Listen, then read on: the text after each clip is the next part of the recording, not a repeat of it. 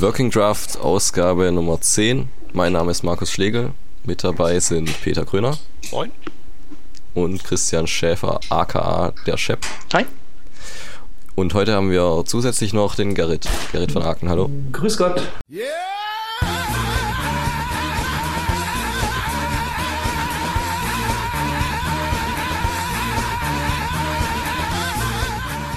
Steigen wir gleich ein mit dem Thema, das äh, in der letzten Woche für viel Aufruhr gesorgt hat und das ungefähr jeder mittlerweile schon zum zweiten Mal verblockt hat, mit jeweils 100 plus Kommentaren. Ähm, nämlich Chrome und äh, ja, der fallen gelassene Support für H264 im Video-Tag von HTML5. Ähm, hat Chrome zu, oder Google zumindest mal angekündigt, dass sie es machen werden, also den Codec fallen lassen und sich deshalb nur noch auf ähm, WebM als ja, sie sagen freien Codec, äh, was hier jetzt wahrscheinlich eher als lizenzfrei ähm, genannt werden sollte, konzentrieren.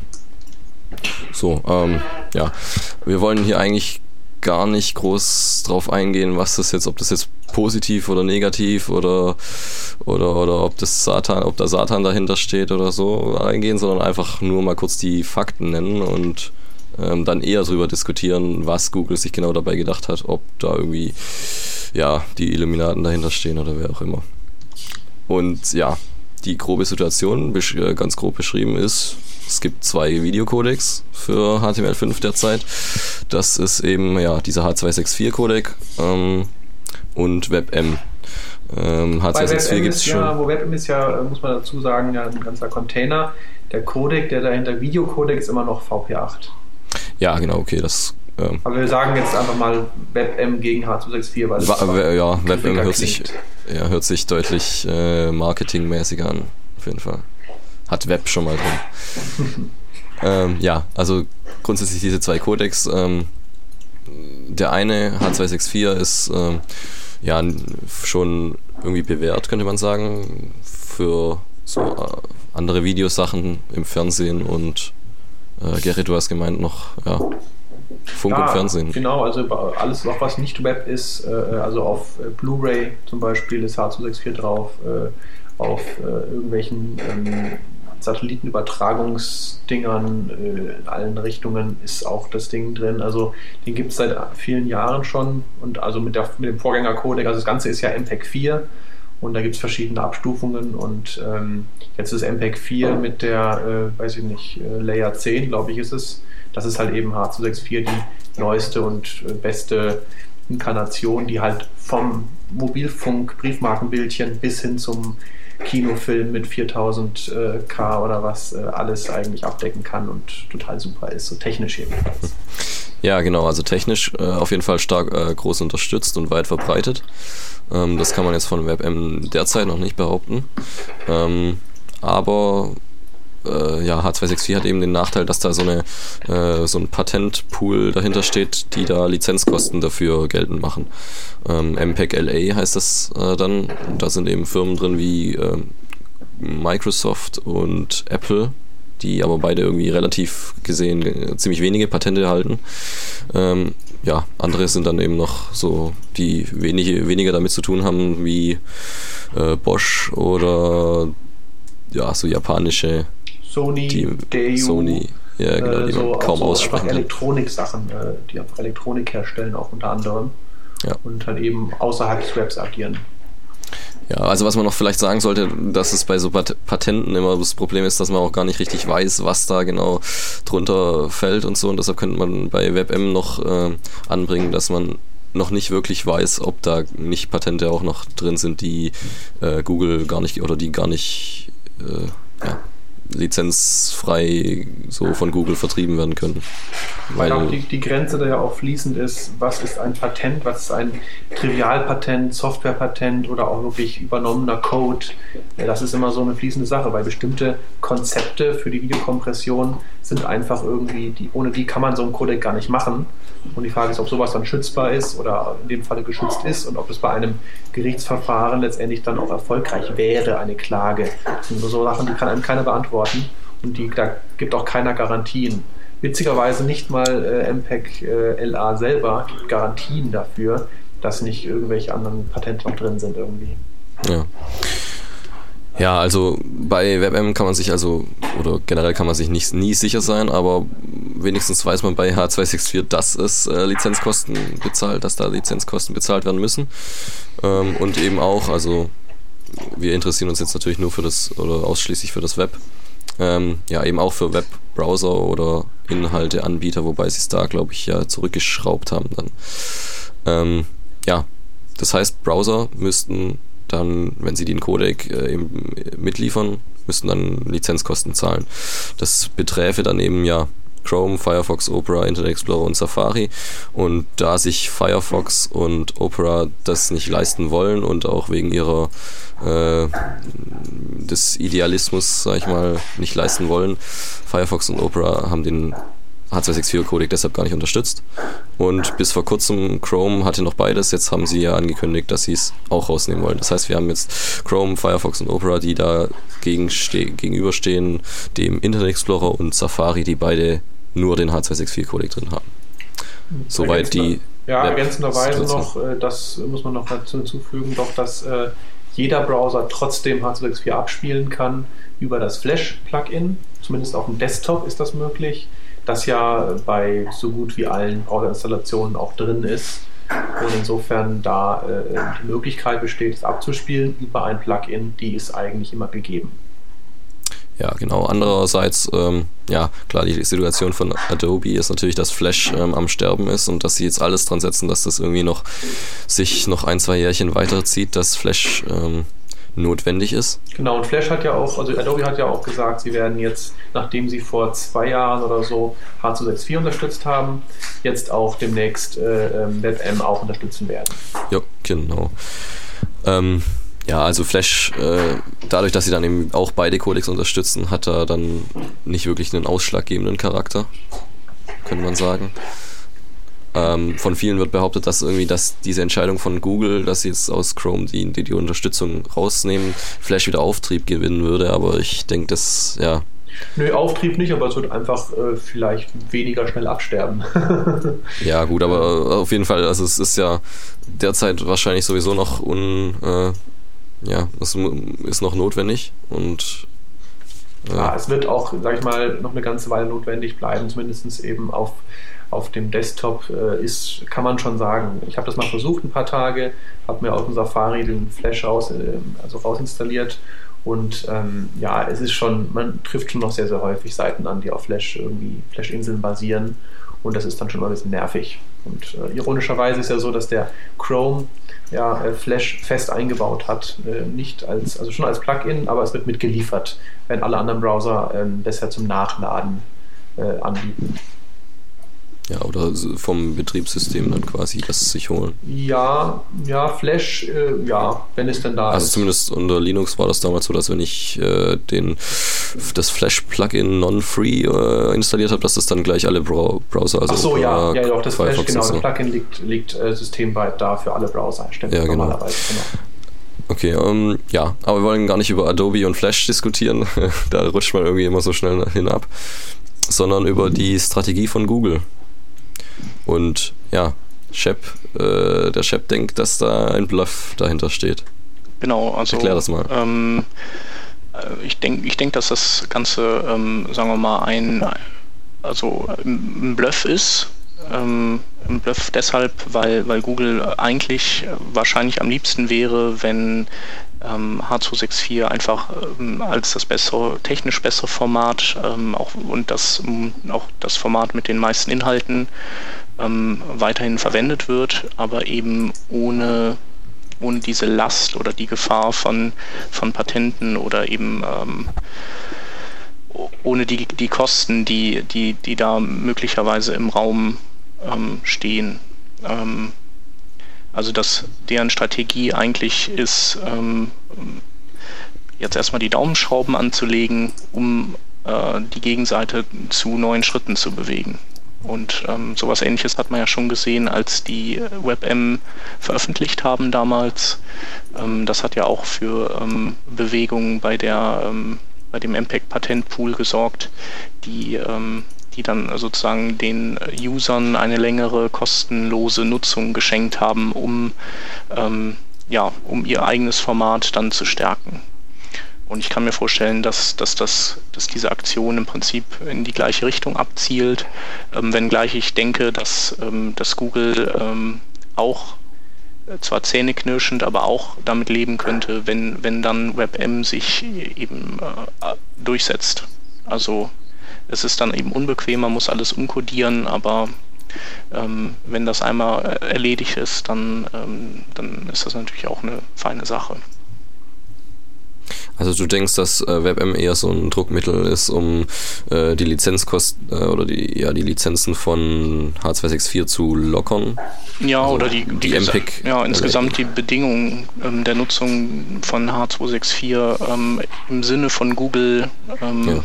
umzubiegen vielleicht.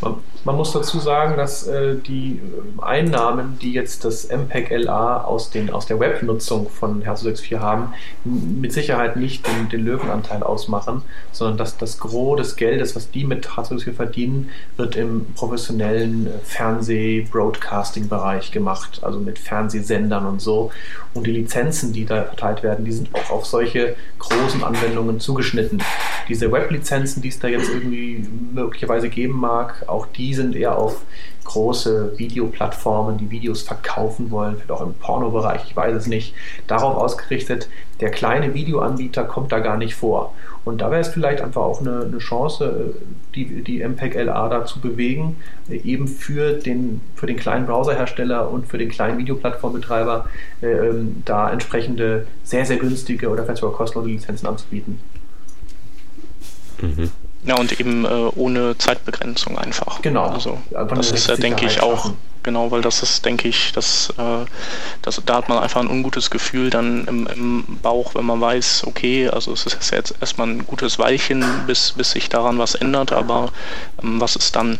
Also mancher erinnert sich vielleicht an, an, an diese GIF-Geschichte ähm, damals, wo ähm, alle man GIF eingesetzt hat und dann kam irgendwann ähm, eine Firma an und, und hat dann doch ähm, gemeint, irgendwelche Patente zu haben oder Geld einsammeln zu müssen auf einmal, obwohl sie vorher nicht viel dagegen hatten.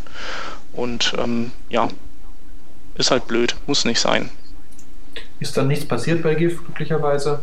Ähm, ja. Vielleicht passiert auch überhaupt gar nichts äh, bei H264 aber man weiß es halt so sicher nicht, das ist schon richtig. Obwohl, naja, das heißt, wie gesagt, für, für den kleinen Anwender, der die Videos halt kostenlos zum Download anbietet oder zum Angucken anbietet, der muss auch nichts zahlen und zwar auf unbestimmte Zeit, also bis, bis zum Ende des Code, bis zum Ende der Lizenz, sage ich mal.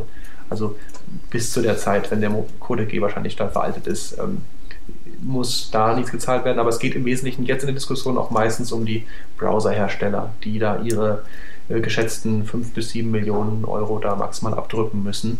Ähm, und das ist natürlich ein Geld, was man sich eigentlich sparen möchte. Was man sich sparen muss bei den Kleinen. Ja, sparen muss und bei den Großen möchte. Also ich, ich sage immer, äh, Mozilla und Google, die können sich das leisten, weil Mozilla hat auch ewig viele Einnahmen über die Google-Sucheinnahmen, über die Google-Sucheinnahmen, die sind nicht arm bei der Mozilla Foundation. Äh, ich mache die, sind, die sind nicht arm, aber wirklich, diese, wenn die jetzt da an das Maximallimit rankommen, dann sind das ziemlich genau 7% deren gesamten ja. Umsatzes. Das ist nicht wenig. Und ich habe gestern, mal, gestern habe ich mühsam noch umgerechnet norwegische Kronen in Dollar. Bei Opera, ist es, bei, bei Opera ist es ungefähr die gleiche Dimension. Das tut schon ziemlich weh. Ja, ich weiß nicht, aber wenn du einen Laden hast mit, mit äh, weiß nicht, wie viel dann, 60 Millionen dann oder 80 Millionen Umsatz oder keine Ahnung, ja, Mai, ich meine, die machen einen Browser. Ja, also ich weiß nicht, ob man da jetzt so reich sein muss, dass man nicht da 5 Millionchen ausgeben kann für, für einen Codec. Also ja, ne? ich weiß es nicht. Aber, ja, also es wäre halt bei Opera 7% des Umsatzes und ähm, wenn man den, das auf den Gewinn umrechnet, also jetzt mal bezogen auf, bezogen mhm. auf die Zahlen von 2008, neuere habe ich nicht, ja. aber dann ähm, ist da mal eben so der... Ähm, der, der, Großteil des gesamten operativen Gewinns einfach so weg. Okay, ja. Aber ganz kurze Frage, Zwischenfrage. Womit macht Opera nochmal Geld? Ähm, hauptsächlich damit, dass die ihre ähm, Mobilversion des Browsers ja. an die, ähm, ähm, also an die Handyhersteller abgeben, genau. Ja, okay, alles klar. Mhm. Mit solchen Deals. Ja, mhm, okay. Und das sind äh, irgendwie 500 ähm, Millionen norwegische Kronen, das sind irgendwie 80 Millionen Dollar. Ja, alles klar. Und dann tut das schon weh. Ja, okay. Aber es ist ja so, wir haben ja alle das Ziel eigentlich, dass wir diese Lizenzen loswerden wollen. Und äh, Shep sagt in seiner Theorie, Google will das eigentlich so äh, erpressen. Und du hast aber eine andere Theorie, Peter, glaube ich.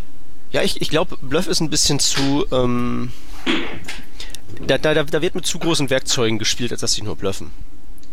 Weil erst einmal ähm, der Kauf dieser ähm, Bude, die diesen VP8 Videocodec für WebM gebaut hat, der war nicht gerade billig. Das waren äh, über 130 Millionen Dollar. Das macht, glaube ich, auch ein Laden wie Google nicht mal ebenso. Und ähm, dann ist die Frage, ob es für die halt wirklich so schmerzhaft wäre, für Google selbst, wenn jetzt eben wirklich die WebM-Revolution kommt. Also ob das jetzt wirklich, ähm, bei Chefs Darstellung ist es ja so, H264 ähm, zu humanen Konditionen ist der gewünschte Ausgang und ähm, WebM ist der erträglich. Ich würde das durchaus um, umdrehen wollen, weil die haben ihren, den Großteil ihres, ähm, was heißt den Großteil, einen großen Teil ihres ganzen YouTube ähm, Vorrates bereits schon nach WebM konvertiert, den kann man mit dem Firefox 4 wunderbar durchsurfen. Ähm, also erstmal die Frage, ob die das halt wirklich so ähm, sehen, ob das nicht eine zu große Summe nur für einen Bluff ist und ob die es halt nicht wirklich ernst meinen, wenn die von Open Web sprechen. Bei den meisten anderen würde ich sagen, das ist alles bloß PR-Gefasel.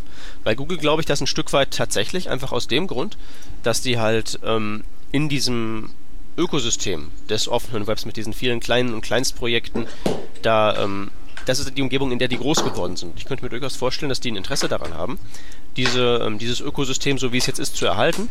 Und das geht halt nur mit einem möglichst freien Codec. Letzte Frage ist dann eben, ob es überhaupt möglich ist, ähm, H264 ähm, so weit in die Richtung zu drücken, dass das eben ähm, vom Einsatzgebiet her und von den Konditionen so ungefähr auf WebM-Level ist. Und da habe ich auch so ein bisschen Zweifel, weil WebM ist eben so ziemlich da, das ähm, am freiesten einsetzbare, was man sich denken kann. Es kostet nicht nur nichts, sondern ist auch noch unter BSD-Lizenz äh, lizenziert. Das ist eine Open-Source-Lizenz, die im Wesentlichen sagt, mach damit, was du willst, Hauptsache du verklagst mich am Ende nicht. Ähm, und hinter H264 steckt eben so ein großer Pool an, an eben Unternehmen, die da unglaublich viele verschiedene Patente halten und diese Unternehmen haben teilweise nichts mit dem Web zu tun ist die Frage, ob man diesen, diesen riesigen Koloss mit ein bisschen Druck aus dem Web oder von mir ist auch mit viel Druck aus dem Web da in die richtige Richtung schieben kann. Wenn ich nur Satelliten herstelle, was soll mich der Krempel da interessieren? Die sollen gefälligst weiterhin schön die ähm, Lizenzgebühren bezahlen und wenn da irgendwer Kleines über die Klinge springt, dann kann mir das doch egal sein. Ja, ob, diese, ob dieser Bluff eben machbar ist, frage ich mich. Das ist die eine Frage. Die andere Frage ist, ob man äh, WebM äh, auf technischer Basis und auch von der Unterstützung her so weit bringen kann, dass es genauso allgegenwärtig sein kann, wie H264 derzeit ist.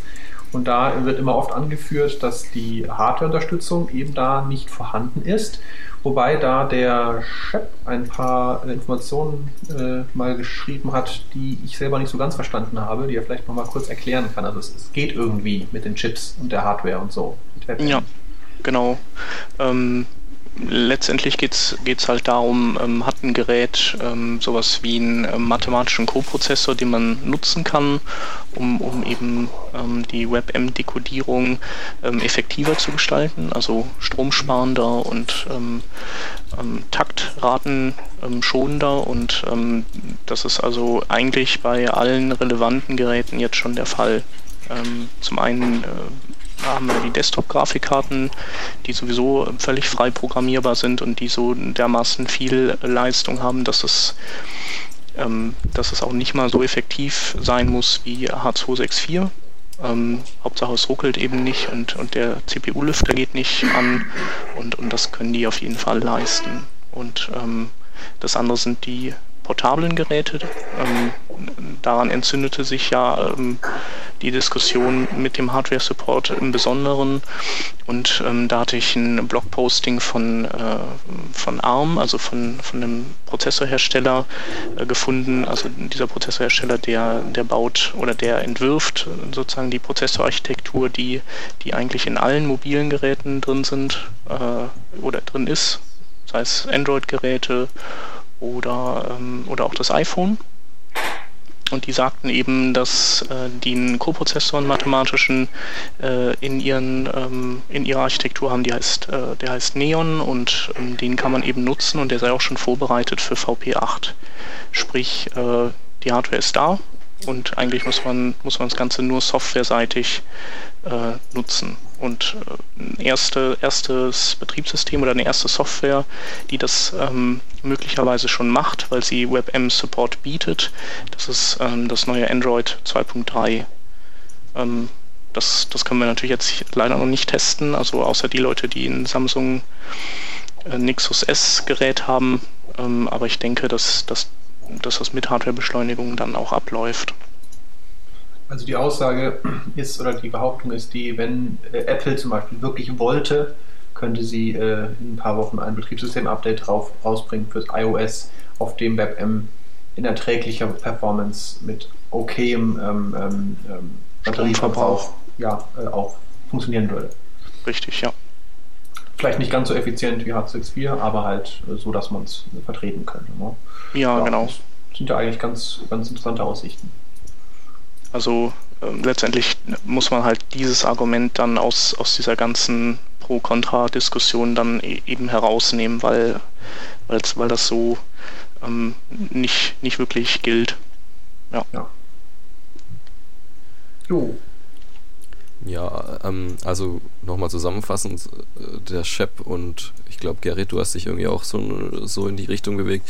Ihr meint eher, das wäre so ein Bluff, dass Google eigentlich H264 nur ja will, aber mit besseren Lizenzbedingungen und da deshalb WebM irgendwie so vorschiebt.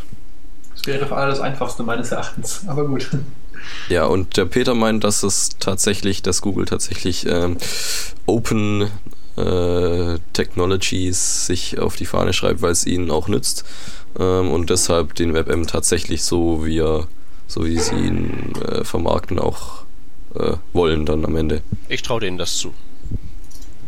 Ja, also ich weiß nicht, ich habe mich da noch nicht so entschieden, was äh, ich da glaube. Dann liest ähm, doch mal die Artikel durch, die wir geschrieben haben, weil es gibt da die habe ich alle schon durchgelesen. Ja, ja, nee, ich wollte es für die Hörer doch nochmal erwähnen, dass man sich da weiterbilden kann. Äh, Ach so, ja, stimmt. Also der Gerrit hat eingeschrieben und der Peter hat eingeschrieben. Der Peter du hast auch eingeschrieben, Markus, ne? Ich habe noch eingeschrieben, dass ich das, das mit dem Flash da irgendwie gar nicht reinzählt. Das, das, war, das war nur so, das war nicht wirklich zum Thema an sich. Ja, vor allem die liegt auch die Linkliste von Petra, äh, von Petra, von Petra ähm, ähm, wo er viele Artikel verlinkt hat auch. Ja. Ähm, ja, gut, also ich habe, ich weiß nicht, ich habe Google in letzter Zeit eher so erlebt als ähm, einfach mal machen und gucken. Äh, also das ist so, so als Strategie, äh, so Strategie, Strategielosigkeit als Strategie quasi. Und vielleicht, äh, ja, machen sie jetzt mal, warten die Reaktionen ab und entscheiden dann irgendwie spontan, was sie jetzt eigentlich wollen. Ja, also das ist halt auch so ein Ding, was, was so ein bisschen für das äh, oder, oder für die Bluff-Theorie spricht, ähm, dass es eben das Google oder dass ich den Eindruck habe, Google hat sich jetzt bisher noch nicht wirklich hinter seinen neuen Codec gehängt und, und irgendwie alles dran gesetzt, ähm, den performanter und besser zu machen. Also der hat ja erstmal am Anfang relativ viel Kritik geerntet ähm, und sicherlich haben die auch Dinge gemacht und ähm, unterstützen auch ähm, Drittimplementationen, aber ähm, die sind vom Engagement ähm, auf jeden Fall meiner Meinung nach noch weit entfernt von, von dem, was sie bei Chrome an den Tag legen. Also da geht es ja knall auf Fall, da wird ja ohne Ende an Versionsnummern und Features rausgeschmissen. Und das ist eben bei WebM, wie übrigens auch bei ihrem Bildformat, das, das irgendwie Hand in Hand geht, ähm, überhaupt nicht der Fall. Ja, aber bei WebM ist, ist es ja auch schwierig, dass du da ja einen ein Dschungel navigierst. Einen Dschungel, in dem hinter jedem, hinter jedem Ast irgendein Patentroll lauert. Ja, aber es ist auch so, wenn sie es wirklich ernst meinten oder so, dann würden sie auch wahrscheinlich wirklich noch radikaler eine Roadmap vorlegen, wo sie sagen, so, in einem halben Jahr wird der H264-Support von Android abgeschaltet, in einem Jahr äh, dann entfernen wir äh, Flash äh, von Chrome, weil dann ist ja auch böse und proprietär und so. Also so richtig, ob sie es so richtig, richtig ernst meinen, ist, ist die Frage. Vielleicht ist es wirklich so ein bisschen so ein bisschen Daumenschrauben anziehen und dann vielleicht ein bisschen stärker anziehen später, aber naja, mal sehen. Ich bin ja mal gespannt, was äh, Microsoft macht, weil die, die sind ja jetzt irgendwie auf Schmusekurs mit, ähm, mit äh, offenen Standards und so und äh, haben ja auch relativ bald nach WebM zwar gesagt, dass sie es nicht einbauen werden. Andererseits haben sie aber gesagt, dass wenn der Codec installiert ist, dass es überhaupt kein Problem ist, das dann auch über den IE9 abzuspielen. Ähm, Hat das schon mal jemand versucht? Da, da würde ich außerdem auch nochmal einhaken wollen, warum das nicht sowieso die Strategie ist von äh, Opera und Mozilla. Also einfach sagen, sobald der Codec vorhanden ist auf OS-Ebene, wird er halt verwendet. Erscheint mir jetzt, gibt es keinen Grund dafür, eigentlich das nicht zu machen, oder? Doch. Naja, ob, ob, denn, ob, jetzt nun, ob jetzt nun der, der Browserhersteller die Lizenzgebühren nicht bezahlen kann oder das Betriebssystem die ja, Lizenzgebühren genau. nicht ja, bezahlen kann. Du hast das ist ja eigentlich die, nebensächlich. Die, Linux, die Linux-Brille auf, aber äh, muss ich auch mal wirklich sorry sagen, weil es sind einfach nur 1% Desktop-Nutzer, die Linux verwenden. Das ist einfach nur verschwindend gering. Dagegen das, das ist richtig, das ist richtig. Mit 35% Marktanteil halt noch eine ganz andere Nummer ist. Ist richtig, Und, äh, aber im Moment ist zum Beispiel, also es gibt, es erscheinen eine ganze Menge ähm, Netbooks und Tablet-PCs mit Linux, mit dem einen oder dem anderen. Das ist jetzt ähm, teilweise von höchst schwankender Qualität und bei diesen ganzen Tablets bin ich äußerst skeptisch, dass sie zu irgendwas taugen. Aber das muss ja so nicht bleiben. Die können ja vielleicht was werden. Also auf dem Desktop-PC sicher spielt das keine Rolle, aber auf diesen ganzen ähm, Geräten zwischen aber halt Telefon und eben Desktop, da ist das schon nicht ganz zu vernachlässigen. Ja, komm, wenn du aber eine Hardware verkaufst und die kostet ja mindestens 200 Euro, dann wirst du diese 1,50 Euro für die, für die äh, Code-Lizenz auch noch gerade noch äh, drauflegen können. Also ich glaube, sobald überhaupt Geld im Spiel ist, du was kaufst, ist, kann man das in den Preis mit reinmachen. Äh, und das ist bei einem Browser, der nichts kostet, natürlich anders. Also das ist, naja. Also ich denke, technisch sollte das eigentlich kein Problem sein. Ähm, also zumindest die, die Apple-Geräte und alle ab Windows Vista, die haben ja das. Machen äh, ja so, ja. Die, haben, die haben es ja eingebaut schon. Ähm, aber es ist natürlich schon auch wieder richtig, dass, dass es einfach keine wirklich befriedigende Lösung ist, weil, weil sie eben nicht alle Probleme erschlägt. Also ich denke, die, die hätten halt einfach gerne irgendeine Lösung, die, von der man ausgehen kann, dass sie überall funktioniert. Sowas wie GIF und JPEG, das geht und PNG funktioniert in jedem Browser. Und wenn dann irgendein Browser noch irgendwas anderes unterstützt, ist das schön. Und, und kann man sozusagen ähm, ein bisschen Progressive Enhancement betreiben, aber ähm, aber so dass man halt so ein, die nennen es halt Baseline-Codec irgendwie hat für mhm. das Videotag. Kann ich auch verstehen. Ja. Also ich denke, man, man, man sägt halt an seinem eigenen Ast, wenn man dann doch auf das Betriebssystem zurückgreift, weil dann nimmt man halt Leidensdruck und, und dann fallen halt ähm, Linux-User wahrscheinlicher hinten über, als, als wenn eben alle im gleichen Boot sitzen. Also eigentlich ist das ja so die Idee von dem ganzen Video, äh, HTML5-Video, dass da eben der Codec dann im Browser ist. Und weil mhm. sonst könnte man auch Object, äh, oder wie heißt es? Ja, ja. Bah. Ja, ist schon richtig, ja. naja. Na gut, aber trotzdem, also für den Nutzer wäre es natürlich schon ja, hilfreich, wenn alle alles könnten. Und egal, wo es herkommt. Ja. Aber gut. Ähm, vielleicht soll man die Klappe hier mal zumachen. Ja, genau. Ich mache mal wieder eine Kapitelmarke hier. Habe ich jetzt irgendwie auch mal vorzumachen langsam. Ähm, kommen wir zu einem Thema, das weniger kontrovers ist äh, und eigentlich nur Positives hat. Das werden wir sehen. ja, okay. Auf jeden Fall mal äh, für Entwickler so erstmal positiv, nämlich äh, Fullscreen API wird jetzt in WebKit unterstützt, zumindest mal angekündigt.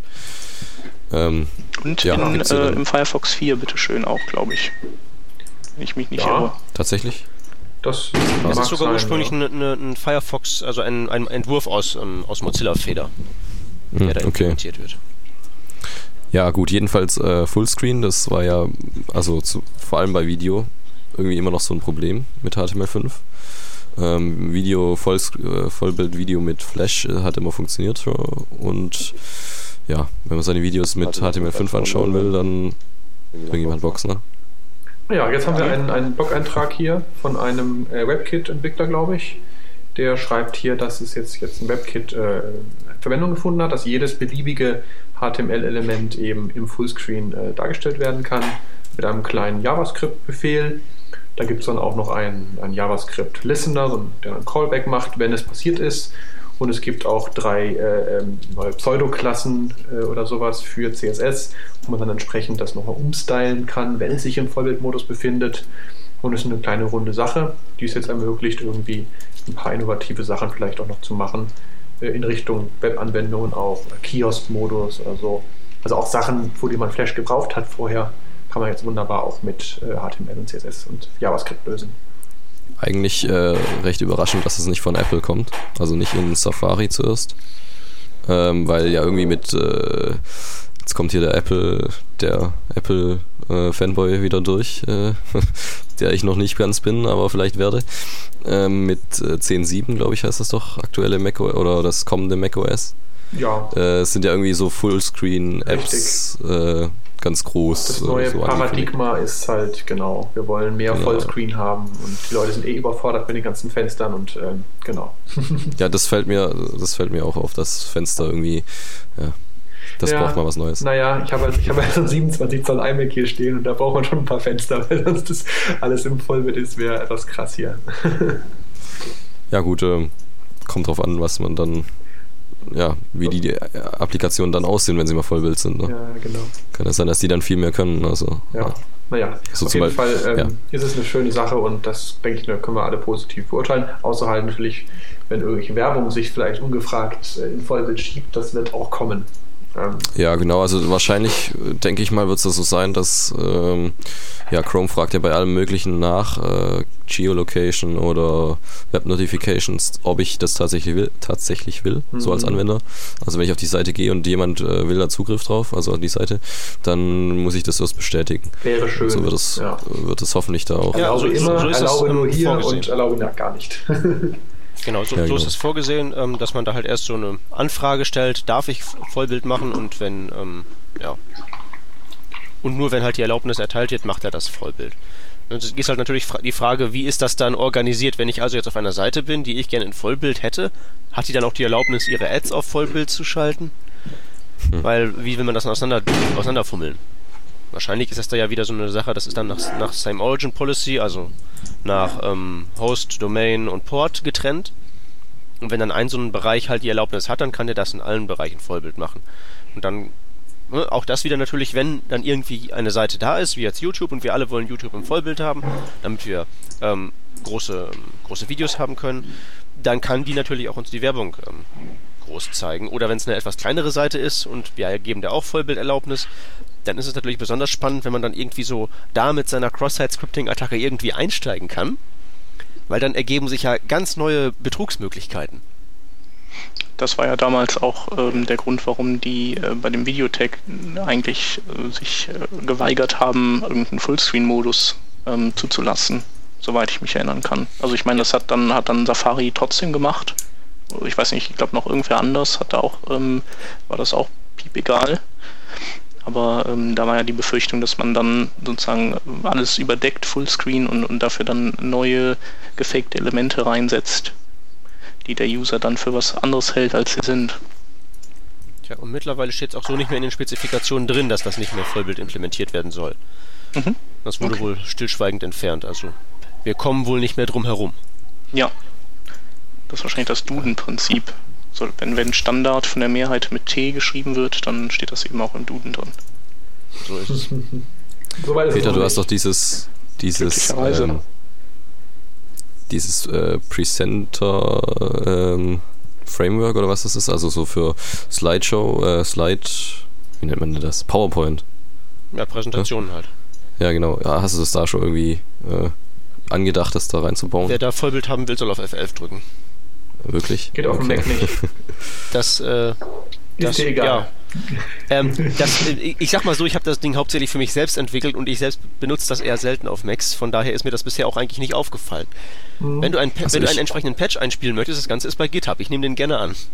Okay. Okay, das mache ich. Oh, danke. ich benutze das. Ähm, Gut.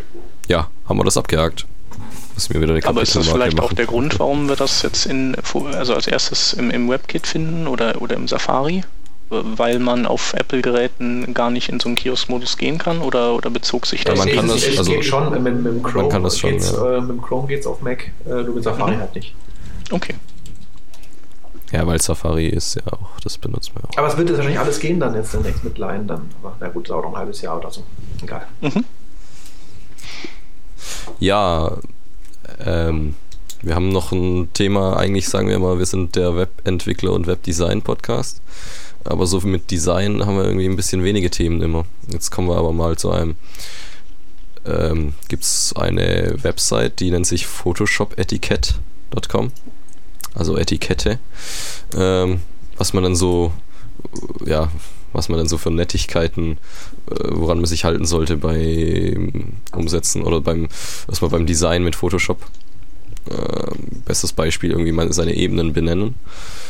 Und ja, Gerrit, du als Designer. Ja, ich kann nur sagen, so? dass natürlich äh, Photoshop-Dateien immer noch ähm, allgemein das beliebteste Instrument sind, um Webseiten vorab zu entwerfen. Oder auch wenn der Webdesigner und der, also der Screen Designer und der Webentwickler nicht die gleiche Person sind, dann ist es oft immer noch mit Photoshop gemacht, obwohl der Trend ein bisschen weggeht davon, aber es wird immer noch sehr breit verwendet.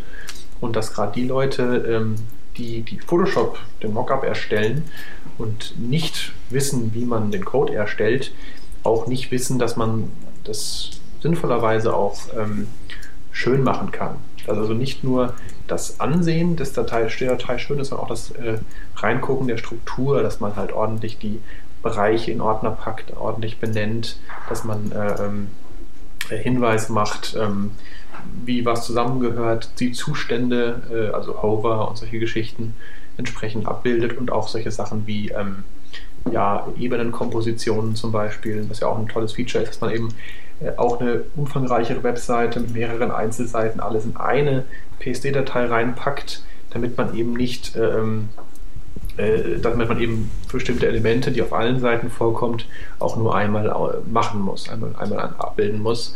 Und ähm, ja, also da gibt es ein paar Hinweise, ein paar Tricks und Tipps. Die Seite ist sehr schön gemacht auch und auch sehr, also auch für Designer sehr ansprechend und leider auf Englisch nur.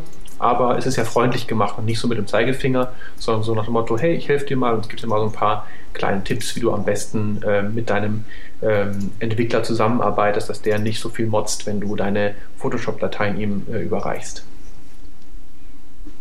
Hilfreich jo. und mit Sicherheit äh, ganz nett ich bin mir ziemlich sicher, dass ich das einige Male versenden werde noch im Laufe des Jahres.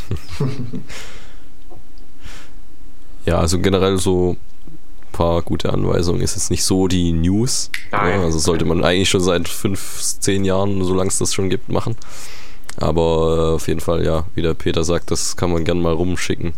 Ja, gilt wahrscheinlich auch eigentlich, also gilt ja nicht nur im, in der, bei dem Austausch zwischen Designer und Webentwickler, sondern eigentlich immer beim Austausch mit anderen. Also ich denke immer, wenn eine PSD das Haus verlässt, dann, dann ist es doch wünschenswert, wenn die, ähm, wenn die so strukturiert ist.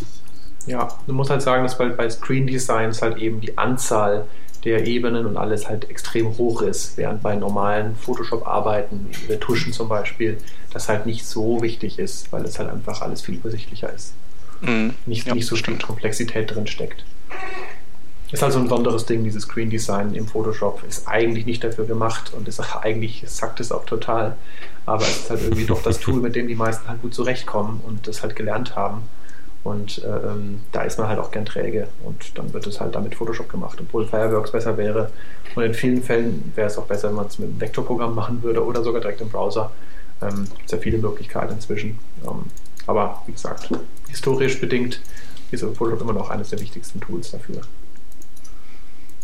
Ergänzen können wir ja noch die, den Blog-Eintrag vom Mark Hinze mal verlinken, äh, mhm. der schon was älter ist, aber der, der auch viele ja, Wahrheiten enthält. Genau. Halbes Jährchen ist er doch nur. Ja, das ist natürlich schon total alt. aber ähm, ja, immer noch aktuell und wird es auch noch bleiben wahrscheinlich. Der Firefox 4 hat jetzt mal langsam irgendwie, sollte die letzte Beta sein, hoffentlich. Beta Nummer 9. Angeblich. Ähm, ja, angeblich. Und äh, Shep, hast du da irgendwie einen, weißt du, ob das schon angekündigt wurde, wann dann der finale Firefox 4? Ja, also äh, wünschenswert ist, wenn, wenn der, also vom Team gewünscht wäre Ende Februar. Ähm, okay. Die haben aber noch 160 ähm, ähm, Bugs drin, die, die quasi unter die Kategorie Blockers fällt und, und Blockers sind eben Bugs, die, die auf gar keinen Fall in Release rein dürfen, weil die halt einfach richtig nervig sind. Und ähm, ja, jetzt ist, also der, die sind schon, die, die gehen schon ein bisschen auf dem Zahnfleisch, die Jungs da anscheinend. Und der, ähm, der Lead Entwickler hat dann mal so ein bisschen eine kleine feurige Rede in einem Forum gegeben und, und eben die Leute nochmal so ein bisschen, bisschen aufgebaut, dass, dass sie nochmal richtig reinklotzen sollen. Und, und deren Plan oder sein Plan ist eben, dass es dann Ende Februar endlich soweit ist. Ähm, er schreibt allerdings auch, wenn es bis dahin nicht hinhaut, dann, dann kommt eben ein weiterer von den Zyklen hinzu, die wir halt schon kennen und die, die dafür sorgen, dass der Release-Termin eben immer wieder verschoben wird. Muss man halt mal gucken. Ähm, ja, und es gibt eine Beta 9, ähm, die wieder ein paar Neuerungen mit sich bringt. Ähm, und glaube ich dann äh, aber auch, äh, jetzt gibt es dann auch ein Feature Freeze, also das ist dann, sind dann die letzten Neuerungen. Ja, also ähm, IndexedDB hatten wir ja schon letztes Mal. Der IE9 hat da so ein paar äh, alternative Testentwicklungsstränge, aber der Firefox 4, die aktuelle Beta, hat jetzt das auch drin. Also so, soweit es jetzt äh, ausgearbeitet ist zumindest. Genau, das ist da also komplett drin und auch ähm, live verwendbar. Es hat halt noch dieses ähm, Mods-Prefix im Moment noch, damit es halt klar ist, dass ja. es halt noch eben super, super instabil ist, aber es ist drin. Und ich habe übrigens letztens auch gelesen, in Chrome ist man auch dabei, das ähm, zu implementieren. Also das scheint wohl ähm, dieses IndexDB-Zeug richtig Fahrt aufzunehmen im Moment. Und das wird wohl dann unser browserseitiges Datenbanksystem der Zukunft werden. Ja, also haben wir eher einen CouchDB als einen kompletten SQL irgendwas Datenbank in unserem Browser drin. Das ist irgendwie auch wahrscheinlich wünschenswert. So. Kann auf jeden Fall nicht schaden. Warum man nicht beides hat, also wir hatten das ja schon mal besprochen vor ein paar Folgen, ja, dass ja. halt eben das war, SQL ich, letztes ja im Prinzip stabil ist und das wäre ja für den Firefox wahrscheinlich jetzt kein so großer Herkulesakt, das da jetzt reinzuwuchten. Aber es soll halt nicht sein. Ja. Da werden wir aber vielleicht dann, wenn wir, ähm, wenn wir uns, so wenn wir es schaffen, den, den Chris Heilmann mal einzuladen, dann beim Release, wir, können wir den ja mal fragen. Vielleicht weiß er das dann. Ja, genau. Ähm, ja, was gibt's noch so Neues in der Beta 9? Äh, Shep, du hattest äh, hier reingeschrieben. Moment. Ähm, ja, Compartments. Ja, also ähm, bisher war es wohl so, dass ähm, das komplette JavaScript äh, sozusagen in, in einen, groß, in gro einen großen Sack geworfen wurde und, und die ganze ähm, JavaScript-Verwaltung und Bearbeitung dann in diesem riesen Haufen JavaScript-Code ähm, stattfindet und äh, der Firefox geht jetzt äh, neuerdings hin und ähm, erkennt eben, welche JavaScript ähm, ähm, ja, Elemente sind miteinander verknüpft, also hängen direkt miteinander zusammen und packt die dann sozusagen in eigene Lagerräume, sodass wenn, wenn er dann äh, irgendwelche Dinge, ähm, wenn er dann meinetwegen, wenn der Garbage Collector dann irgendwann ankommt ähm, und, und aufräumen muss, dann kann er halt hingehen und ähm, im Idealfall das komplette Compartment eben ähm, aus der Tür schmeißen. Ähm, das ist aber schon seit der Beta 7 drin, oder? Ja, genau. Okay. Ähm, ist mir aber jetzt erst äh, irgendwie ja. aufgefallen. ja, also da gibt's ja. gibt's einen ganzen, äh, ganz langen Blogpost, ähm, Firefox 4 Beta 9, a huge pile of awesome. Ähm, da steht mal so nochmal alles drin, was so im Firefox 4 dann an Features drin sein wird.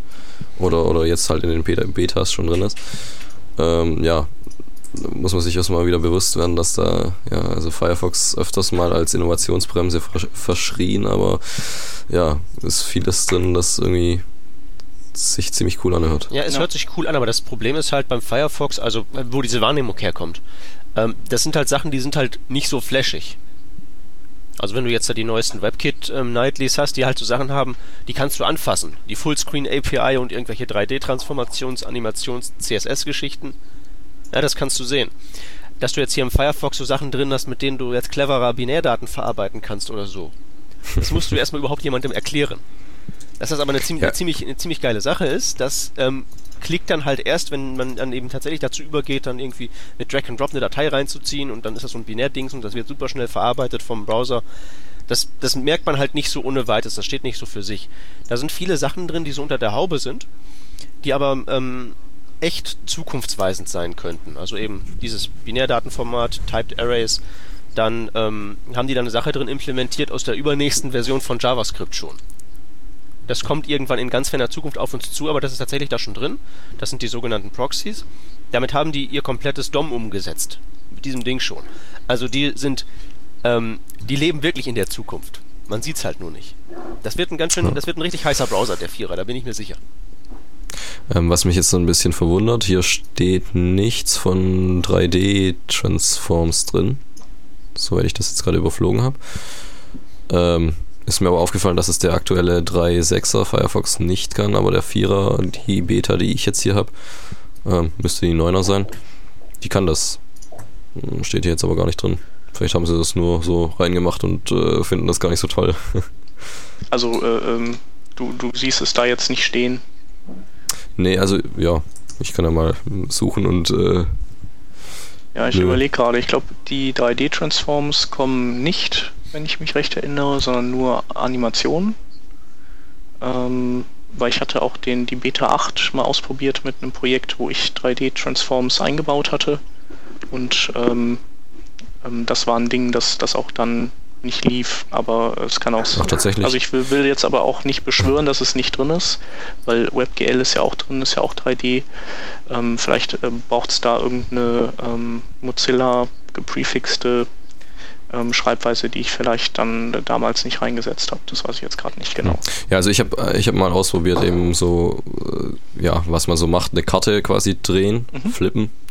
Ähm, das ging ja im Safari natürlich. Und dann habe ich es mal im Firefox 4 getestet, da ging es äh, so, wie man es erwartet.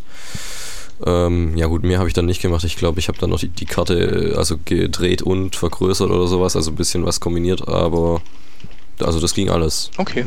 Nee, dann wird es drin sein, denke ich mal. Ja, Jetzt aus also, mit ähm, Verbesserungen in der Schlankheit und äh, vielleicht auch mal so Start-up-Time oder sowas? Ja, also mit dem Jäger-Monkey ähm, soll ja, glaube ich, die JavaScript-Performance generell für so langsames Zeug ein bisschen besser werden. Das hatten wir irgendwie auch schon mal. Ja, das ist aber nicht der Punkt, sondern eher so dieses generelle. Hochfahren, ja, ja, von der UI auch. Ja. ja. das ist ja alles auch irgendwie so gerendert. Also so JavaScript-Zeugs. Ja, es, es ist DOM-Zeug halt, aber die haben auch an der ja. ähm, DOM-Architektur da gebastelt. Insbesondere wenn es halt darum geht, solche Repaints zu machen. Und im Prinzip ist das ja das, wenn man durch das ähm, UI durchnavigiert, macht man jetzt weiter als dauernd Repaints auslösen.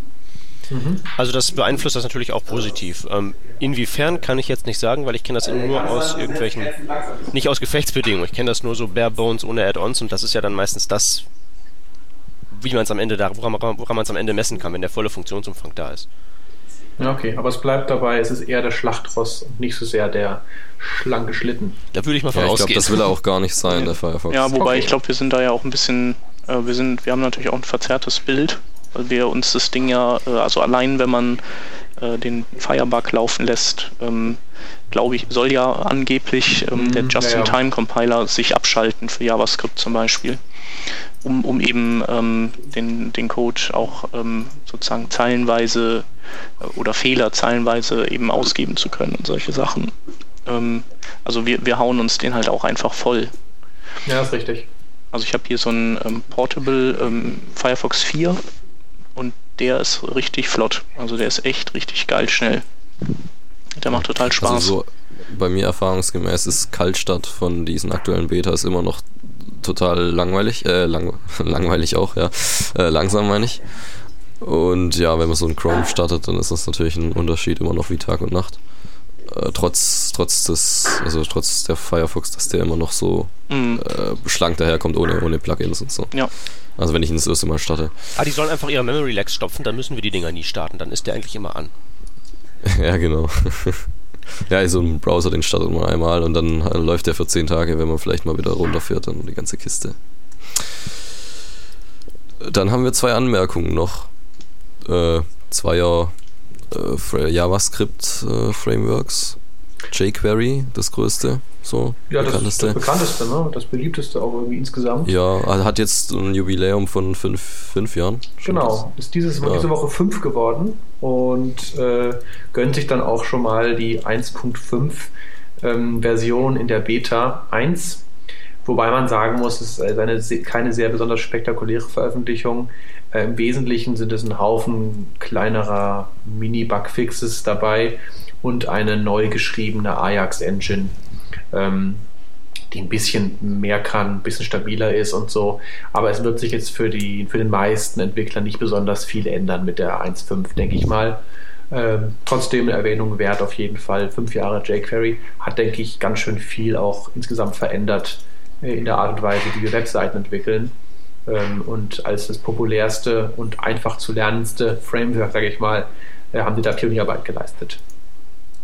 Jo. Und die und andere, äh, andere neue Veröffentlichung ist, ist Dojo. Äh, auch ebenfalls ein JavaScript-Framework und da gibt es jetzt die Version 1.6 Beta und da kann der Chef noch was zu sagen, glaube ich. Genau, die hat ähm, so ein paar Neuerungen, also nicht, nicht furchtbar viele, aber so, so ein paar. Ähm, zum einen ähm, gibt es, äh, also ich, ich sage einfach mal unsortiert, ähm, es gibt, ähm, gibt eine IndexDB, dann auch ähm, sozusagen über dieses Framework, auf die man zugreifen kann. Ähm, was auch gut ist, ist, die haben viele ihrer ähm, proprietären Markup-Attribute ähm, ersetzt durch ähm, Data, also HTML5-Data-Attribute. Ähm, da konnte man dann, ähm, also man hatte immer zwei Möglichkeiten, Dojo-Widgets zu erstellen. Das eine ist eben, dass man per JavaScript sagt, ich erzeuge jetzt neu eins und das hänge ich dann irgendwo ins DOM ähm, die Alternative war und, und das war die vielleicht etwas einfachere, ähm, bestimmten Inputs, zum Beispiel ein, Dojo-Type äh, Combo-Box zu geben und dann hat er die ähm, on-load eben oder on-DOM-ready ausgetauscht gegen sein Widget. Ähm, aber das Problem war halt einfach, dass, dass das äh, Dojo dann oder dass die Seite dann auf die Art nicht mehr valide war. Und ähm, ja, durch die Umstellung auf das Data-Attribut ist das halt jetzt wieder möglich. Was ist denn so generell der Fokus von Dojo? Also jedes äh, JavaScript-Framework hat ja irgendwie so ein ja. Einsatzgebiet, das irgendwie ihm am besten gefällt. Was ist bei Dojo da so? Ähm, also Dojo würde ich auf jeden Fall nicht, ähm, nicht vergleichen mit jQuery. jQuery ist, ist ja ist eine ultra praktische ähm, Toolsammlung und, und ähm, ja, man hat direkt auch noch ein paar Effekte dabei.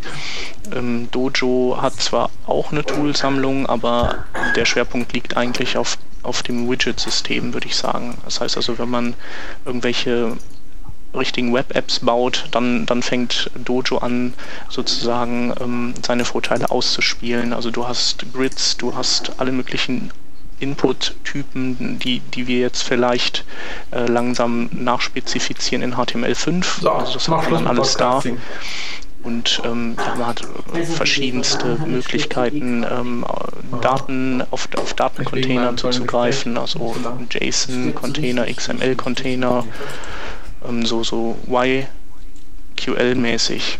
Ähm, also schon ähm, ist schon cool, um, um Anwendungen zu bauen. Also im Prinzip muss man auch fast kein CSS mehr groß machen, weil, weil man baut das sozusagen, man stöpselt zusammen und sucht sich ein Theme aus und das sieht dann auch richtig amtlich aus.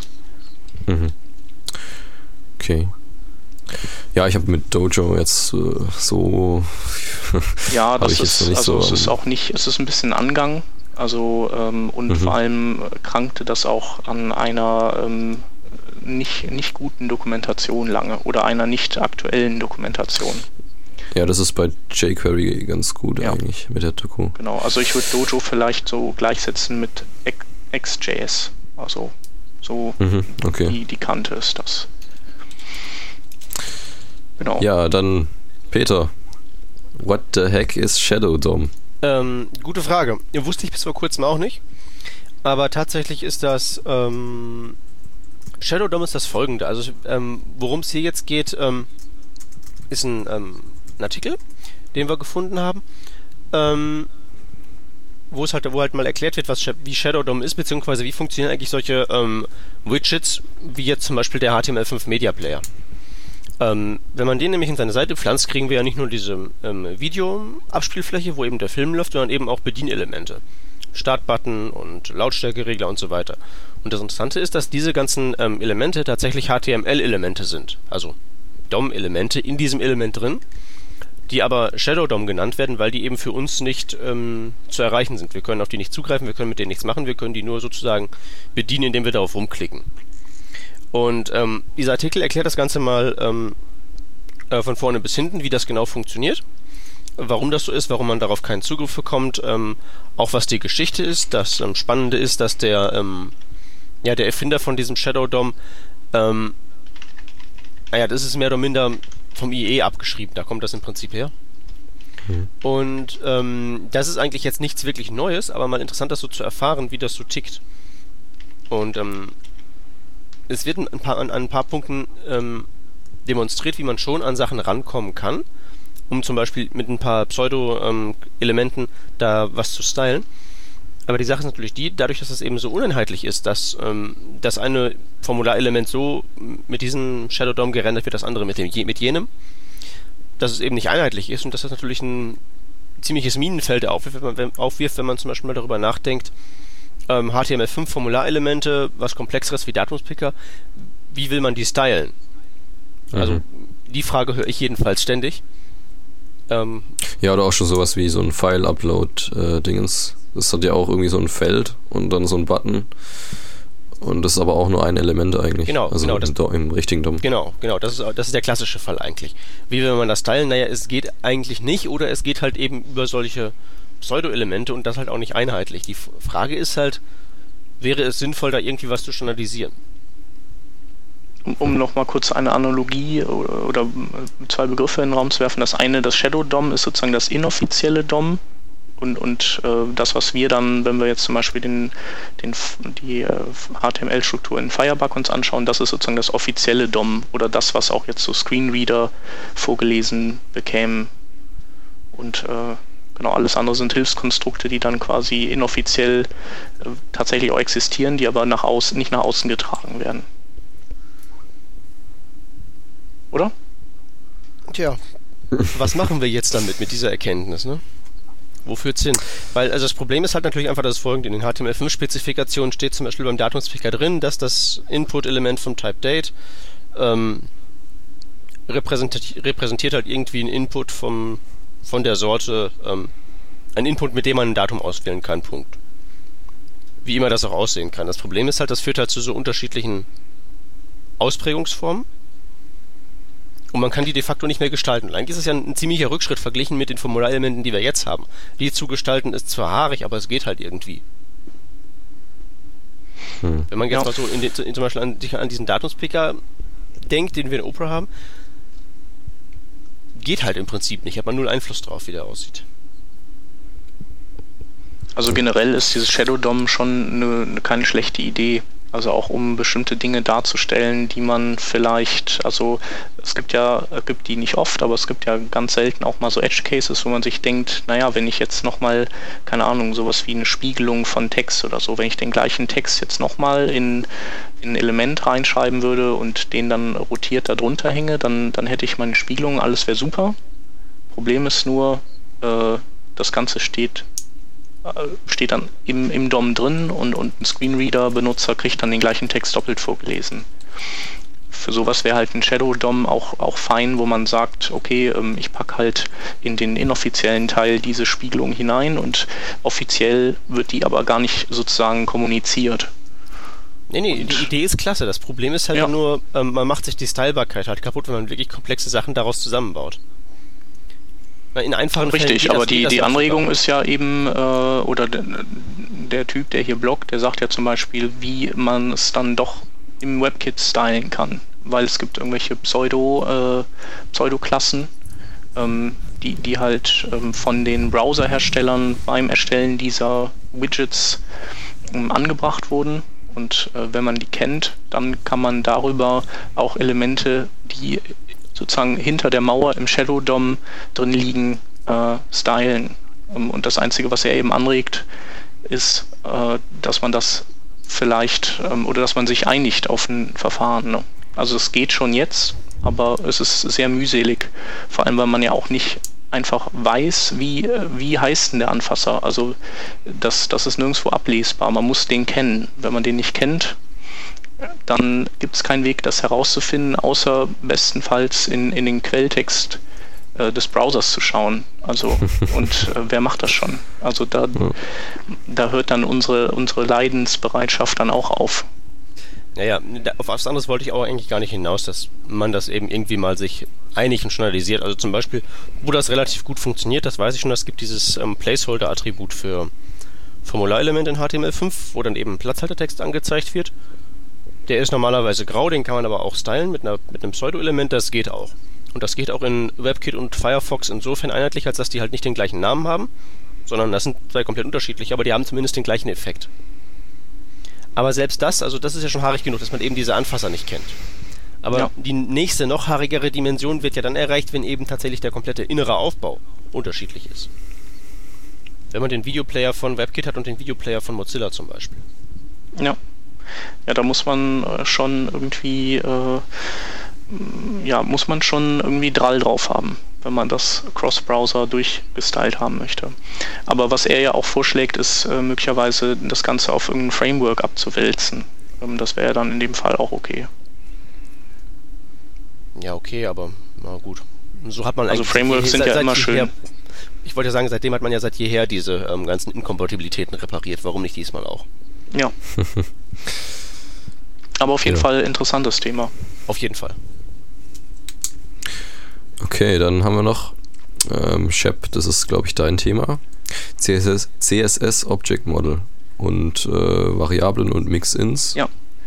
In äh, Web WebKit sollen die mal rein dann demnächst. Genau. Da gibt es hier so ein, äh, so ein, so ein, so ein Slide PowerPoint-ähnliches Slide-Dingens, Bummens, ja. äh, wo man hier mit Pfeiltasten durchnavigieren kann. Ich habe es zuerst nicht verstanden. Ja, ja, genau. Zum Glück hast du da, äh, hast du da eine Anleitung dazu geschrieben. Genau, weil ich also das auch erstmal nicht verstanden hatte. ja, man kann da eben so durch und dann geht's wild auf irgendwelchen, äh, zwischen irgendwelchen Slides hin und her und dann erklärt ja. da mal jemand, wie das so ja. geplant ist. Ähm, also keine Ahnung, was das jetzt genau für ein Typ ist, aber das scheint so ein bisschen so, ein, so der CSS-Vordenker äh, zu sein in, im, äh, in der WebKit-Truppe. Ähm, arbeitet auch in, in der CSS Working Group und so, also ähm, hat schon was auf dem Kasten. Ähm, und der hat verschiedene Dinge präsentiert, ähm, die die die jetzt in die, die WebKit-Engine einfließen lassen, ähm, damit die Leute erstmal ein bisschen damit rumspielen können und damit man, damit man das Ganze mal so in der Praxis ähm, evaluieren kann. Also in der Praxis heißt jetzt nicht irgendwie von allen Webentwicklern, weil, ähm, weil das gibt es halt eben nur in diesem einen Browser, aber zumindest kann man schon mal ein bisschen mehr experimentieren und schauen, wo das vielleicht dann doch keine gute Idee ist oder wo es eine sehr gute Idee ist oder wo man noch was Neues braucht. Und ähm, zum einen haben wir ein CSS Object Model, das er da ähm, einführt. Und ähm, das ist letztendlich ähm, eine äh, Erweiterung von, von dem, was wir bisher in JavaScript schon kennen, wenn wir auf Styles zurückgreifen wollen. Ähm, derzeit ist es ja relativ primitiv, das heißt also, wir können irgendwie per CSS-Text was äh, in ein Objekt rein ähm, stöpseln oder wir müssen über, über die Style-Eigenschaft gehen und dann bekommen wir halt den Wert als String zurück, der da drin steht. Aber wir können, wir müssen dann selber schauen, ähm, ist das jetzt ein Prozentwert, ist das ein Pixelwert und wir müssen uns den dann auch entsprechend ähm, umformen. Ähm, oder, oder auch beim Setzen müssen wir diese Einheit dann immer, immer noch hinten an String dran setzen. mit Hilfe des, äh, dieses CSS Object Models könnte man zum Beispiel hinten an Style dann noch ähm, die Eigenschaft px dranhängen und dann bedeutet das, dass man diesen Style, also meinetwegen die, die Width, ähm, dass man die halt in, in Pixeln gerne ausgelesen haben möchte. Ja, das ist, ja, das ist hilfreich. Ja, und genauso beim, beim Setzen dieser Eigenschaft. Ähm, sowas ist, ist halt ganz, es sind halt, ist halt jetzt keine Revolution, aber es sind halt ähm, doch sehr praktische Kleinigkeiten, wo man sich denkt, jo, wird mal Zeit, dass, dass, dass es da was Neues gibt. Ja, das ist schön. Also das ist ähm, so, ihr habt ja da dieses Turbine ähm, Framework, ja. können wir es schon nennen ähm, das ja auch so ein paar so ähnliche Sachen machen will. Also es ist jetzt eher auf so CSS-only, also nicht, dass man da mit JavaScript noch mit ja. äh, Pixel auslesen oder sowas. Aber sowas soll ja dann irgendwie auch direkt schon mit in WebKit drin sein, so was ihr da so Genau, also macht. das ähm, CSS Object Model, das, das ist jetzt, das wäre jetzt ein Feature, das der Typ vorgestellt hat, was überhaupt nicht vergleichbar ist mit Turbine. Äh, noch kurz als Ergänzung, da kann man dann auch bei Farben zum Beispiel sagen, ich möchte nur den Rotwert zum Beispiel verändern, anstatt die komplette Farbe zu manipulieren. Das ist auch sehr cool, wenn man jetzt zum Beispiel. Das geht mit JavaScript oder mit CSS dann? Das würde dann mit JavaScript gehen. Also, ähm, okay, weil mit CSS ist das auch äh, mal nötig. Genau, also, ähm, also, da, ja. also das ist halt die, die eine Baustelle, sozusagen dieser Zugriff auf, auf Javas, äh, per JavaScript auf die ganzen Styles, dass da einfach mal ein paar mehr ähm, sinnvolle Möglichkeiten da sind, äh, auch Callbacks oder sowas, wenn man irgendwelche Werte dann verändert hat oder so. Das andere Ding, ähm, was er vorstellt, sind ähm, Verbesserungen an CSS oder an, ja, an CSS selbst. Ähm, und, und das ist dann wiederum was, was man auch in Turbine, also in, in Peters äh, ähm, CSS-Framework findet. Ähm, das sind einmal CSS-Variablen, also das Ganze ist übrigens auch inspiriert tatsächlich durch diese ganzen Frameworks wie Less und SAS und Turbine, also beziehungsweise Turbine wahrscheinlich nicht, aber den bekannteren. Und ja, ähm, ähm, setzt im Prinzip das um, was, was wir eben alle schon lange gerne haben möchten, dass wir irgendwo definieren, ähm, ähm Hauptfarbe ähm, X, hellere Ergänzungsfarbe Y und äh, dunkle Ergänzungsfarbe Z. Und dann kann man eben einfach über diese ähm, Variablen ähm, oder kann die Variablen dann verwenden später in seinem, ähm, in seinem CSS-Markup. Und äh, dann kann man eben an einer Stelle einfach die Farbe ändern und dann muss man keinen Search and Replace laufen lassen. Ähm, was es auch gibt, sind äh, Mix-Ins. Ähm, das sind dann so ganze Codeblöcke, die man, die man einbinden kann. Also ähm, Variablen sind dann eben tatsächlich nur einzelne Eigenschaftswerte und Mix-Ins sind, sind komplette Style-Blöcke, die man dann äh, einbinden kann. Das ist schon so ein bisschen vergleichbar dann mit dem Font mit der Font-Face-Regel. Ähm, also, also von, der, der Syntax her, ja, her. genau. Also es wird, wird Gebrauch also, gemacht ja. von diesen Add-Zeichen und ähm, so ein Mix-In wird, wird, ja, wird ähnlich gebaut wie eine Font-Face-Deklaration oder so eine Media Query. Ähm, ah ja, okay, ja. Genau, man macht dann so ein Add-Mix-In und dann nennt man das eben blablub und definiert da drin diverse Styles. Und dann kann man, ähm, kann man dieses Mix-In dann auch, kann man das dann später innerhalb von ähm, einem Selektor als eine Eigenschaft reinhängen und, und dann ist das, wäre das eben wie ein Include bei PHP oder sowas. Tja, und das mhm. Tolle ist, dass all dieser ganze Krempel überhaupt nicht neu ist. Das klingt, ja, ja, das klingt jetzt ja alles so nach, ähm, wow, tolle neue Technologien, wir haben jetzt Variablen in CSS und so. Aber das ist eigentlich schon, ähm, also dass das Thema nicht neu ist, dürfte ja eigentlich jedem klar sein. Da gibt es ja tausend ähm, Skripts da draußen, die irgendwie das auf die eine oder andere Weise einbauen. Ähm, und auch in diversen Browsern war das mal so und mal so drin. Und tatsächlich gibt es ähm, ganz zu Anfang, als CSS überhaupt erst noch eher erfunden wurde. 1994. Einer der ersten Entwürfe, die damals eingereicht wurden, wir verlinken den mal, ähm, der war SGML-basiert, der sah also so ein bisschen aus wie HTML mit so Spitzklammern und so, aber der hatte zum Beispiel schon solche Variablen da drin. Das ist also alles keine neue Idee. Die Frage ist halt jetzt, ob jetzt nach diesen ganzen Anläufen damals und ähm, zwischendurch auch immer wieder, ob das vielleicht jetzt tatsächlich irgendwann endlich mal durchschlägt. Oder ob das wieder dann einfach irgendwo so in der im, im, im Nichtstun versickert, weil CSS irgendwie, weil das Grundprinzip irgendwie aufzuwerten ein bisschen zu viel Arbeit ist oder warum auch immer das bisher nichts geworden ist. Also ich denke, das wird abhängen davon, was die anderen Browserhersteller machen. Also so ist das ja eigentlich bei allen möglichen äh, CSS-Weiterentwicklungen ähm, bisher gewesen. Ähm, was jetzt das W3C macht oder die WattWG, ähm, ist, ist da erstmal nicht so vorrangig, glaube ich. Also wenn, wenn also jetzt ein, zwei Browserhersteller Bock drauf haben und das mit da mitziehen, dann ähm, ja, dann, dann schaffen die eben Fakten und das W3C oder die WordWG wird dann einfach sozusagen hinterher spezifizieren. Irgendwann natürlich auch erst in, in drei Jahren oder so oder vier oder zehn. Aber ähm, das ist ja egal. Also wir sind ja erstmal wir sind ja erstmal immer froh, wir werden dann auch meckern natürlich, dass, dass wir dann irgendwie geprefixte Sachen wieder dauernd schreiben müssen. Aber im Großen und Ganzen ist ja unser Durst dann erstmal befriedigt. Ja, also es ist im Übrigen tatsächlich so. Also ähm, dieser Entwurf, den wir da verlinken, der ist tatsächlich auch nur ein Entwurf geblieben. Weil, naja, war halt ein Entwurf und ähm, im Gegensatz zu CSS, das wurde tatsächlich dann damals in irgendeinem Browser implementiert und konnte demonstriert werden. Und dann haben es halt alle genommen, obwohl da halt einige Sachen drin sind, ähm, da packt man sich dann schon eigentlich am Kopf, wenn man mal drüber nachdenkt. Da haben wir, wie gesagt, es gibt ja CSS-Eigenschaften, die einen, einen Bindestrich enthalten. Z-Index und so. Und wenn man dann überlegt, wir haben irgendeine Programmiersprache wie JavaScript, wo möglicherweise dieses Bindestrichzeichen ein reserviertes Symbol sein könnte für zum Beispiel eine mathematische Operation, dass man dann ein Reich der Schmerzen betrifft, betritt, ist ja eigentlich klar, aber das hatte man damals nicht auf dem Schirm und so ist es halt das geworden. Und die Frage wird halt wirklich sein, wenn das wirklich in WebKit landet und wenn das dann außerhalb von WebKit auch irgendwer verwendet, dann könnte es was werden. Wenn es halt ja. nur so eine Spielerei bleibt, dann, ja, willkommen ja, also auf denke, dem Haufen der Geschichte.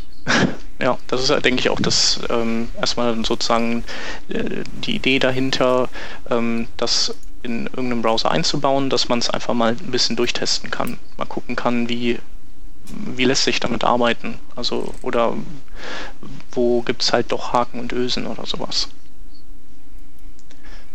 Eine Sache ähm, stellt er auch noch vor, die, äh, die noch interessant ist, ähm, die es in Turbine auch gibt. Ähm, das ist so ein, das ist im Prinzip so ein ja, Nesting nennen die das, ähm, wo man erstmal hingeht und ähm, zum Beispiel eine H1 definiert mit ihren Eigenschaften, aber bevor man diese, ähm, diese, die, diesen Selektor dann schließt, äh, kann man dann einen This und äh, zum Beispiel einen A machen.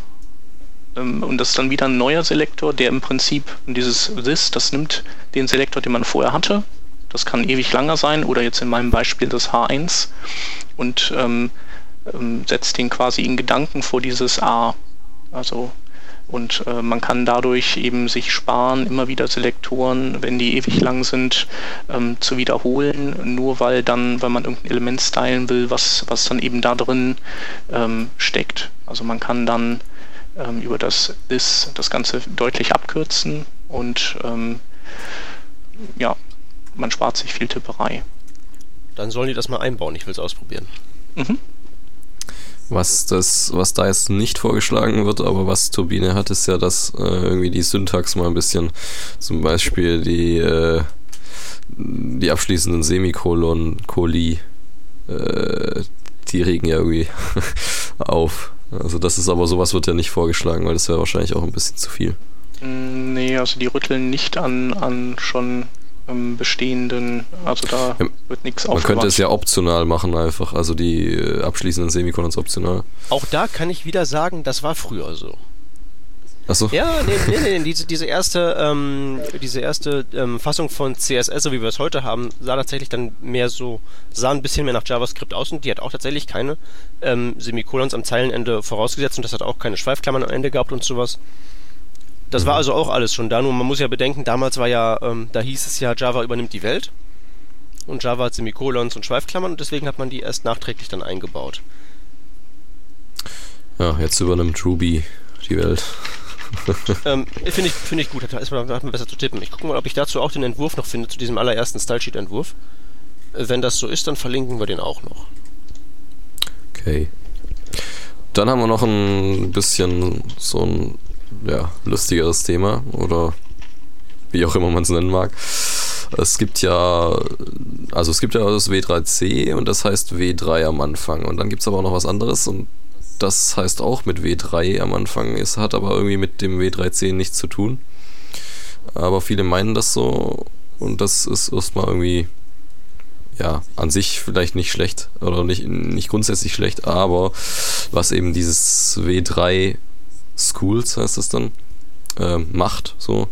Das wird eben von vielen ja, nicht so gern gesehen. Ja, zu Recht. Ja, zu Recht. Die, die verbreiten Und, halt äh, in ihrer Dokumentation, sie stehen bei Google relativ weit oben. Und ähm, ja, man trifft auf jeden Fall immer wieder äh, ja, bei Google dann drauf. Genau, und das ist halt so, das ist halt ähm, ist halt meistens nicht völlig verkehrt, was da drin steht, aber halt gerne mal sehr ungenau und veraltet. Und die vergeben halt mit ihrem, mit ihrem Titel, mit W3 im Namen, vergeben die da irgendwelche Zertifikate, die komplett nutzlos sind und all sowas. Also es ist ein zwielichtiger Laden, der die oberen Plätze bei Google blockiert und stört. Ja, und jetzt, ähm, damit das mal ein bisschen Aufmerksamkeit äh, gewinnt, gibt es die W3, nicht die W3schools.com, sondern W3fools.com. Ähm, ja, da wird mal mit einem, vielleicht ein bisschen einem drastischen Ton da drauf geschimpft.